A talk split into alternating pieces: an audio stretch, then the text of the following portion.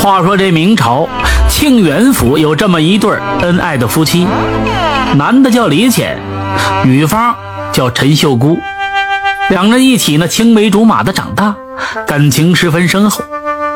李简在十八岁时，两家人欢喜的筹备了百余席婚宴之后，请乡邻呢喝了喜酒，两个人就结为了夫妻。婚后呢，这夫妻是百般的恩爱，日夜的缠绵。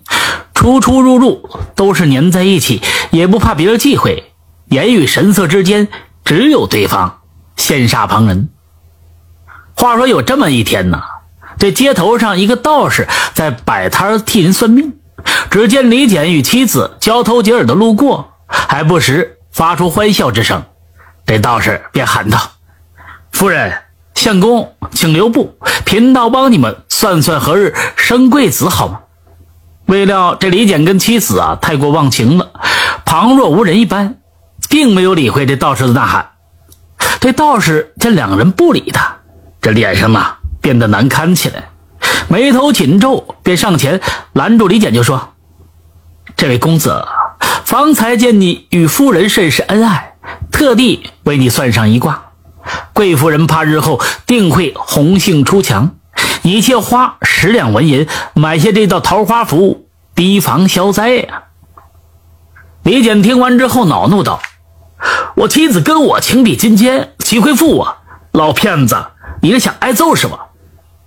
这老道士啊，见李简不愿意买符，脸色更加难看了，生气的就说：“嘿，你若不买，日后你妻红杏出墙，你休要后悔。”李简听完了，就要上前揍他。所幸这街头邻里赶紧拉住他，才怒气而去。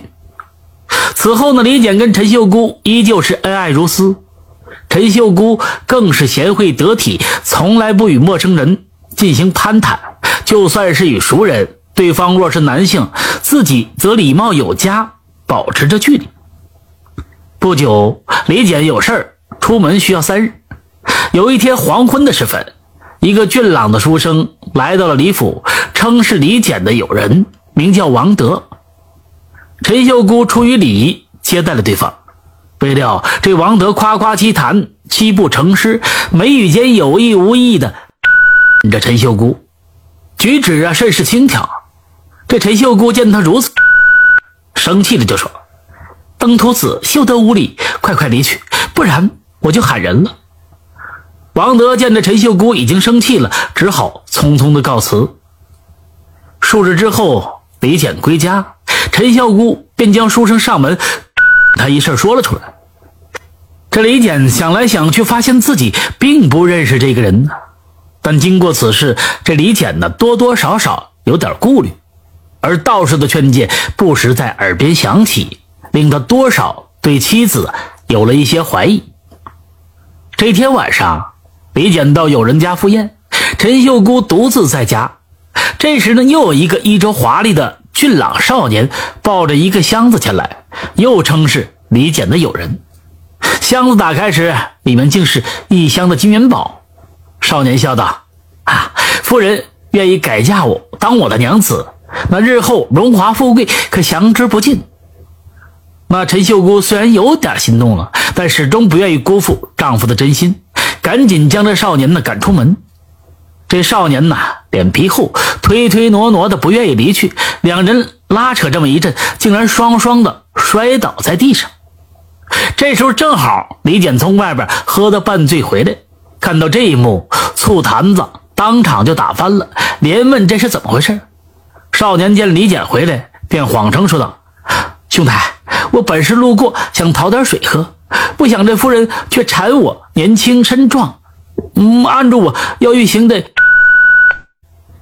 这陈秀姑气的脸那是红一阵青一阵，怒道：“你这小崽子，休得胡言，气死我了！”但是听者有意，李简竟然相信了少年的谎话，怒而责骂起妻子来。少年见两人吵得热闹，偷偷一笑，抱起黄金箱子就溜走不见了。而夫妻两个却因此事呢大吵起来，连续吵到了三天三夜。陈秀姑感到万般的委屈，哭闹着要李简呢休了自己，叫他再去。李简也气不过，当下就挥笔写下了休书，把这妻子给休了，让他回了娘家。两人就此恩断义绝，缘分到头了。这事儿一度传的是沸沸扬扬，邻里街坊都知道这事儿，尤其是在街上算命的那个道士，自是得意，逢人就说：“贫道当日就算中李家夫人呢，肯定会不真，叫李相公买符，他还不愿，使得沦为这般下场，怨的谁呢？”一些路人呢，得知此事，认为这道士黄福灵验，纷纷花钱买符，求他卜卦算命。一时之间，这道士便赚的是风生水起，在街中租的一个店铺，直接就开启了算命的店。有这么一天呢，失魂落魄的李浅喝醉酒回家，路过道士的算命店，遇到一个少年走了进来。仔细一想之下，才想起这少年正是当日来家中与妻子有男子。李简偷偷摸摸进了去，躲在窗下偷看。只见这少年进到里屋，嘴里念出几句咒语，瞬间就变成了老道士的模样，而且还发出得意的笑声。李简看到这儿，一切都明白过来了。原来当日登门的俊朗少年，都是这道士所变。盛怒之下，这李简便去报了官，将事情的原委一一说出。这官老爷是一个冷静的聪明人。他不着急抓这道士，而是派人悄悄地跟踪他。第二天晚上，这道士又变成一个俊朗的年轻人，进入一处府邸，与府里的寡妇。为此啊，当场闯入的这官差抓了一个正着。审问之下呢，这道士才愿把这真相说出。原来他懂得一些变化之术，专门用来干坏事害人。最终，这县令将此妖道处以极刑，斩首示众。而李简赶到岳母家中，求得陈秀姑的原谅，又再次大摆筵席，重新娶她进门。夫妻俩经此一劫，更是两小无猜，恩恩爱爱，一直到白头。